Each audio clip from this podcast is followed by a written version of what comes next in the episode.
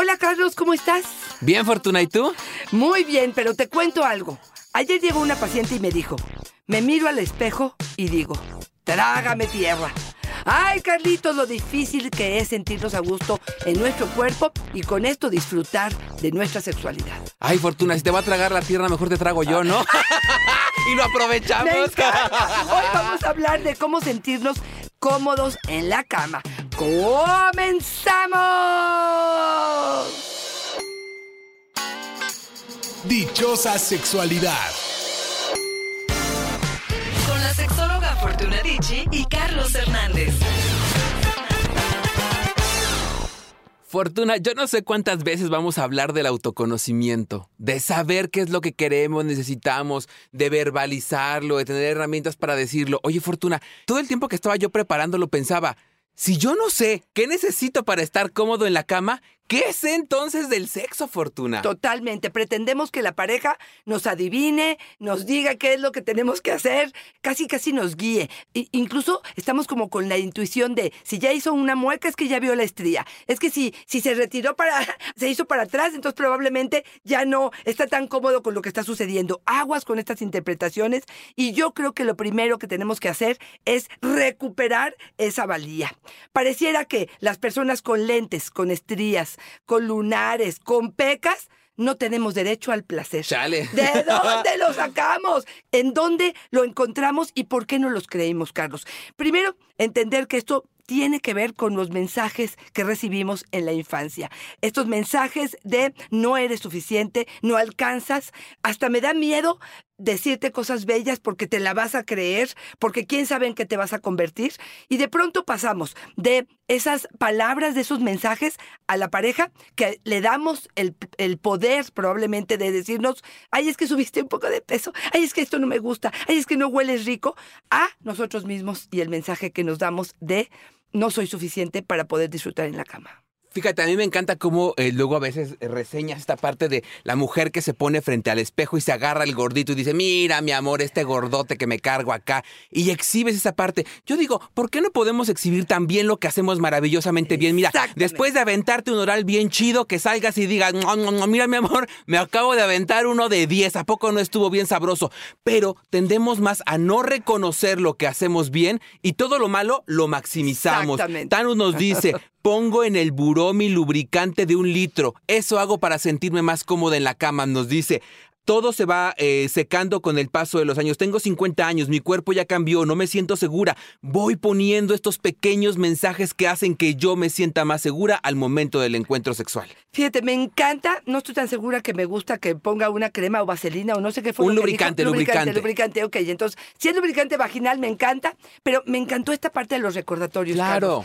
Pienso, por ejemplo, en la foto que cuántas veces los del Feng Shui nos han dicho, de veras, que la pongas en tu cómodo ¿Por qué? Porque resulta que luego en tu, en tu buró tienes la foto de tu papá, a Cristo o a la Virgen, alguna imagen religiosa, a tus hijos. Y yo digo, espérame tantito, en tu buró va a venir el día que te veniste riquísimo, el día que disfrutaste enormemente y ojo, puede ser, mira,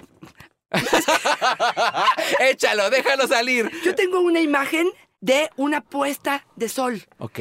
Que fue tomada después de un encuentro que tú dijiste, wow, esto es mágico. Nadie entiende por qué tengo en mi buró una puesta de sol. Solamente mi pareja y yo sabemos de dónde veníamos para poder gozar de esto. Entonces esos recordatorios me parecen extraordinarios para reconciliarte con esto. Y aquí yo sí quisiera decir algo. El placer no está en la forma de tu cuerpo, sino en la capacidad de gozar.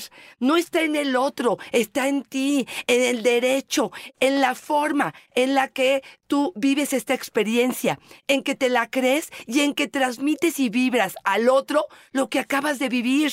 Porque yo puedo tener una sonrisota en la boca y transmitirte este gozo que acabo de tener. Y si tú tenías medio duda, viéndome, tienes que decir, espérame tantito, o no vivimos lo mismo, o claro. qué rico. Y además, a mí me perdonan, pero ahí es donde creo que hacemos esta complicidad. Yo pienso en que la interpretación de esa foto nos pertenece solamente a ti y a mí. Lo que esta sonrisa significa nos pertenece solamente a ti y a mí. Es lo que llamamos intimidad y es el llamado que hacemos siempre, ¿no? A generar espacios de intimidad. Margarita, uso ropa interior que me haga sentir cómoda.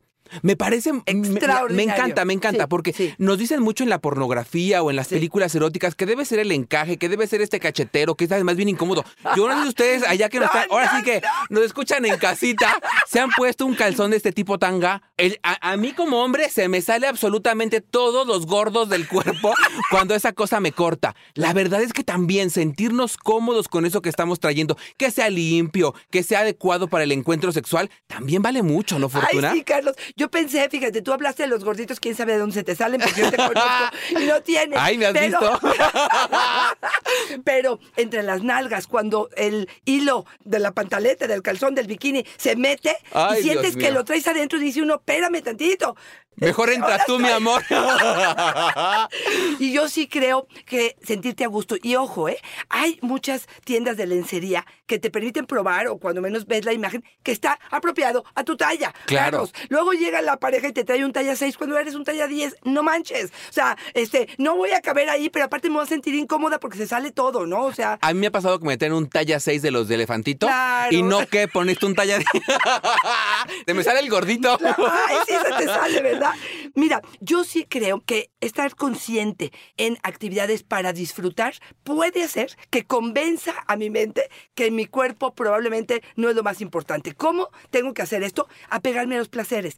Tener más lista de placeres, tener una listita de qué es lo que me gusta, qué tipo de caricias, qué olores, qué música, qué escenarios, qué sedas, qué tipo de sábanas, qué eh, olores, qué voy a hacer, porque eso me permite concentrarme realmente en cosas que van a destapar o activar mi centro de placer mucho más que esta crítica, esta qué va a pensar el otro, que, que creo que nada más opaca e inhibe esta situación. Y aquí sí te quiero decir algo, Carlos. Yo sí pienso en cuántas personas piden la luz apagada. ¿Por qué? Porque sienten que el hecho de que la luz no esté prendida me hace sentirme más fuerte. Y yo te diría que de inicio, sí. De inicio, da la oportunidad. ¿Y por qué te digo de inicio? Porque yo espero que vayan agarrando confianza. Pero en un principio, probablemente sí, el hecho de que me sienta tan vulnerable con mi cuerpo, con lo que voy a hacer contigo, me permite probablemente ir agarrando confianza y a lo mejor irle metiendo un poco más de luz. ¿Qué piensas, Carlos? Fíjate, me funciona muchísimo lo que estás diciendo para hacerte una pregunta que yo he estado dándole un montón de vueltas para subir algo a mis redes sociales. Cuando te piden apaga la luz y es muy al inicio como tú dices, ¿no será peligrosón? O sea, no quieres ver ese pene que no esté lleno de verrugas, que no traiga un chancro, que no tenga ahí un flujo, que, que, que esté limpio, que... No querrás, o sea, yo pienso todo el tiempo, sí, es muy romántico la luz apagada, sí, se requiere también pues, para sentirse uno más a tono por este tema de la autoestima. Pero si este cuate quiere sí, la luz apagada sí. porque trae un chancrón ahí, Totalmente de acuerdo contigo. Yo creo que en cu- encuentros casuales o en encuentros donde todavía no nos conocemos suficiente, me parece totalmente bueno lo que estás diciendo, aunque algo importantísimo. Recuerden que no todas las infecciones se ven. Entonces, estamos buscando el chancro, pero en una semana nos enteramos que nos contagiamos porque no lo vi, porque está escondido entre los testículos y el pene, entre el ano y, y los testículos. Vete a o saber. está inactivo. Eh, o está inactivo. Entonces, sí, te, sí te, te- te diría que en ese sentido sí estoy de acuerdo. Probablemente, si es una eh, cuestión donde vamos poco a poco, ir disfrutando, que es una de las cosas que yo más menciono, que correr a tener la penetración cuando voy despacio, conociéndote, disfrutándote, comiéndote, saboreándote, gozando de la experiencia de tu cuerpo, reconociendo tu cuerpo, conociendo tu cuerpo. Déjame que me hable tu cuerpo y para a partir de eso, entonces puedo eh, probablemente ir prendiendo más la luz, ¿no? Este, sí, a lo mejor hablaría de prender una vela, a lo mejor una luz lejana, no tiene que estar totalmente prendida, porque me imagino con la lamparita buscando el. El chancro. Entonces creo que eso también sería complicado. Fíjate que uno de los ejercicios que yo hago en consulta, que me encanta, es decir, si una persona criticaría tu cuerpo como tú te criticas, ¿qué le dirías? Wow. Yo creo que no nos atreveríamos. Más bien le pondríamos un alto y le diríamos, épale, épale, te estás pasando. ¿Por qué somos tan crueles nosotros con nuestro cuerpo, Claro. no? Entonces, yo creo que hay que ser benevolentes y me encantó como empezaste tú diciendo. ¿Por qué nos miramos al espejo y vemos lo que no hay lo que hay de más y no vemos lo que sí hay. Y yo digo, de verdad, tu cuerpo es un milagro, un milagro. Tus manos que abrazan, que acarician, que hacen cosquis, que pueden dar un buen apretón, que pueden arrancar un súper orgasmo, una súper eyaculación. ¿Por qué no bendecir, por supuesto, esta posibilidad de la vulva que se lubrica, este pene que se hace erecto? ¿Y por qué no bendecir toda mi imaginación y mi creatividad y mi amor y mi cariño y todo lo que puedo dar? Y en lugar de eso estoy pensando en mi estría, en mi lunar o en mi peso. Me parece que es una pérdida absoluta de tiempo. Ay, Fortuna, es que me quedo pensando todas las herramientas que necesitamos para que eso suceda, ¿no? Por eso, de verdad, échense un clavado a todos los episodios de este podcast, más de 200 episodios hablando de estos temas, porque justamente lo que queremos hacer es decir, la sexualidad es multifactorial, necesitamos desarrollar un montón de herramientas para que eso suceda. No va a pasar de la nada, aquí no hay realismo mágico y tenemos que decírselo, requiere un trabajo, requiere un proceso, requiere un camino, compasivos con nuestro proceso, sí, siempre y cuando este proceso sea andando, no sea estático. Paco, hago ejercicios previos de respiración. No sé si sea su gestión, pero así no se me baja la erección. Fíjate. Eso es lo que hace Paco para sentirse más cómodo en la me cama. encanta, me encanta lo que él dice y estas son las herramientas que cada uno de nosotros tendríamos que desarrollar. Claro. ¿Qué es lo que a ti te hace sentir? A- hay gente que me dice, por ejemplo, a lo mejor no me pongo crema en las mañanas, pero en las noches antes de entrar a la cama me pongo crema porque me hace sentir que mi piel es más suave y eso, y aparte huele y lo que tú quieras. Son las herramientas que cada uno de nosotros tendremos para podernos hacer sentir bien. Hablando tú, yo pensaba, tengan muchísimo cuidado, ustedes pareja, del comentario que le van a hacer a, a- a su pareja. por supuesto. ¿Por qué? Porque se nos queda cincelado en el cerebro y en el cuerpo y en el corazón. Si una vez me dijiste, ay, ya engordaste un poquito, o si me dijiste, no me gusta el olor de tu vulva, o si me dijiste, mira tus patas cómo apestan, definitivamente va a ser algo que impacte en mi seguridad.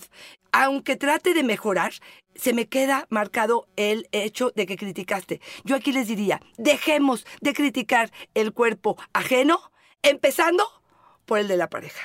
Amemos lo que tenemos enfrente, disfrutemos de lo que el otro nos puede ofrecer.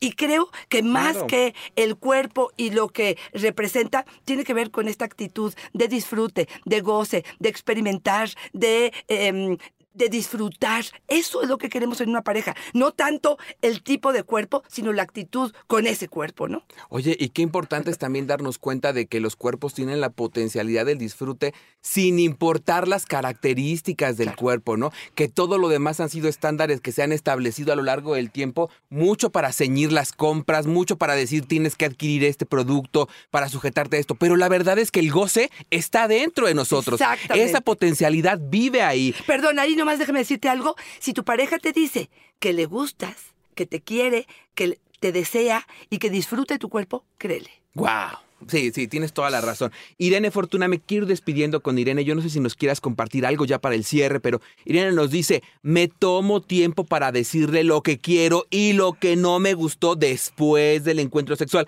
Busco un buen momento porque no es muy receptivo, pero para mí es importante que no repita los mismos errores.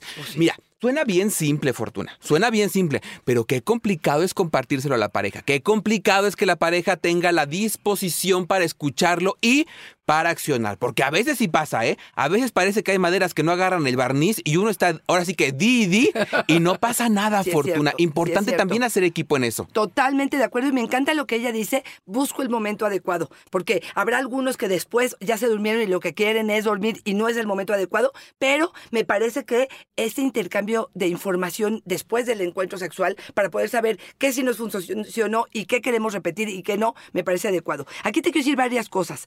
Si quieres cambiar tu cuerpo, si no te sientes a gusto con él, hazlo. Claro. Ahí también te lo digo. O sea, haz lo que necesites hacer porque tú habitas ese cuerpo. Dignifícalo. Hazte dueña de lo que estás viviendo y de lo que estás experimentando, pero con el goce, con el placer, con el disfrute. Yo creo que esto sí sería algo importante. Siéntete sexy a cualquier hora. O sea, esto no tiene que ver solamente con la intimidad. Tiene que ver, por supuesto, con usar colores lindos, usar ropa linda. De verdad, y yo sí creo que, y esto lo he escuchado con muchos hombres, que queremos a alguien eh, que esté participando, que colabore con ideas, Claro. con actitud, con movimientos, con técnicas. Fíjate, esa es una de las que yo más me gustaría que se llevaran el día de hoy. Y es, si no te sientes segura o cómoda en la cama, agrégale, súmale técnicas eróticas, infórmate, edúcate, prepárate, acércate con Carlos o conmigo para poder tener una sesión donde revisemos el cuerpo de tu pareja, revisemos tu cuerpo, podamos hablar de zonas erógenas, cuáles son las técnicas que a la mayoría de las personas les funciona, qué elementos, si hay gasas, si hay plumas, si hay brochas, si hay hielo, si hay manos, si hay geles, todo lo que puedas hacer para sentirte más segura. ¿Por qué? Porque yo creo que la autoestima en la cama tiene mucho más que ver con lo que haces, lo que disfrutas, lo que te empoderas de la actividad que está sucediendo que con tu cuerpo. Y es que además, Fortuna, yo sí siento que dejamos toda esta parte sexual de lado. Parece, dicen ellos, la cereza del pastel. Nel, la sexualidad no es la cereza del pastel, es el pastel completo.